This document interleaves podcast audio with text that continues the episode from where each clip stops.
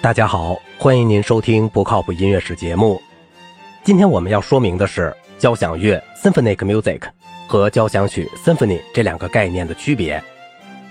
虽然在平常的使用中，二者经常被混淆，这种混淆甚至出自一些专业的人士。即使在西方的一些著述中，这两个概念有时也会混同，但我们还是认为清楚地认识这两个概念各自的范围是有必要的。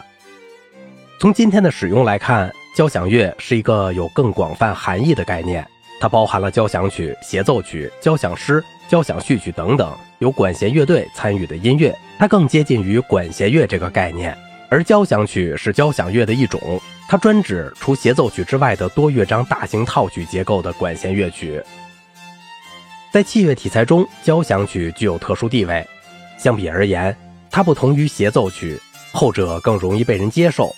也不同于室内乐过于学术化而与一般大众疏远，交响曲很适中，它可以作为作曲家提供充分自我施展技艺的空间，也不乏大众基础，可以为听众提供富于想象力的多变音响。另外，交响曲可以较全面地展示作曲家多方面的创作才华，并擅长表达重大题材，一般比协奏曲、序曲等表达的内容更丰富和深刻。正因为如此。历来的作曲家都非常重视这一题材，很多人都把能否在这一领域有所作为视为事业成功的重要标志。交响曲是在18世纪下半叶以及其后的古典时期确立起来的一种大型器乐题材，通常为四个乐章的套曲结构。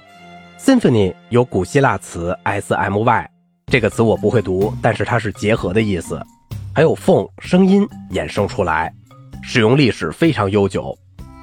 十六、十七世纪之交的威尼斯作曲家即加布里埃利和德国作曲家许茨分别写下神圣交响曲。不过，这不是今天意义上的交响曲。十七世纪的所谓交响曲，指的往往是由复杂声部组合并加入乐队的声乐作品。一般认为，交响曲的直接前身是意大利歌剧序曲《Sinfonia》。一七零零年前后，意大利歌剧序曲采用慢快慢的三段结构。首先是快板，然后是短小的抒情行板，最后是舞曲性质的第三部分。这种结构对于古典交响曲的形成具有重要意义。交响曲的形成与管弦乐队发展有密切关系。近代管弦乐队是由许多不同种类乐器组合而成，一般分为四个乐器组，即弦乐组、木管组、铜管组和打击乐器组。弦乐组以提琴类乐器担任，使用小提琴。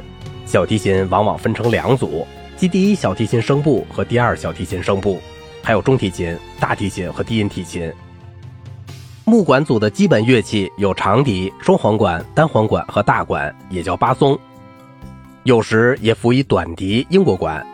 铜管组有小号、圆号、长号。打击乐器组包括定音鼓、小军鼓、镲、拨、三角铁、锣以及其他一些特色乐器。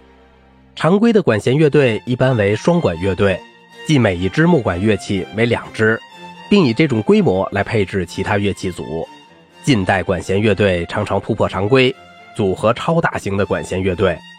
大型乐队以四管编制，即每一种木管乐器有四支，并相应增加其他组的乐器数量，这是乐队规模大大扩展。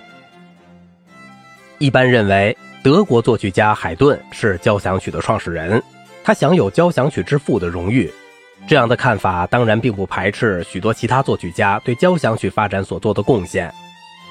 在18世纪中叶的意大利、巴黎、德国的曼海姆、柏林以及维也纳，许多人在为交响曲努力工作，海顿不过是其中的一员。但是海顿的贡献不容抹杀，他以一百首左右的交响曲，特别是在他后期成熟的交响曲，确立了古典交响曲的标准范式。无可争辩地表明了他在这一领域的巩固地位。古典交响曲的典型范例是四个乐章的套曲结构。第一乐章一般是一个快板乐章，奏鸣曲式。这一乐章往往是整个交响曲的核心。作曲家想要在这一作品中表达的主要内容，总是在这一乐章中得到集中的展现。第二乐章一般是一个慢板。与充满生气的快板第一乐章形成鲜明的对比。第二乐章表达了作曲者内心世界的另一面，比如沉思的、倾诉的、仿佛窃窃私语的独白。它看似在结构和技术处理上比第一乐章简单，但其实有时更难把握。它是作曲家用心写出来的乐章，更加个人化。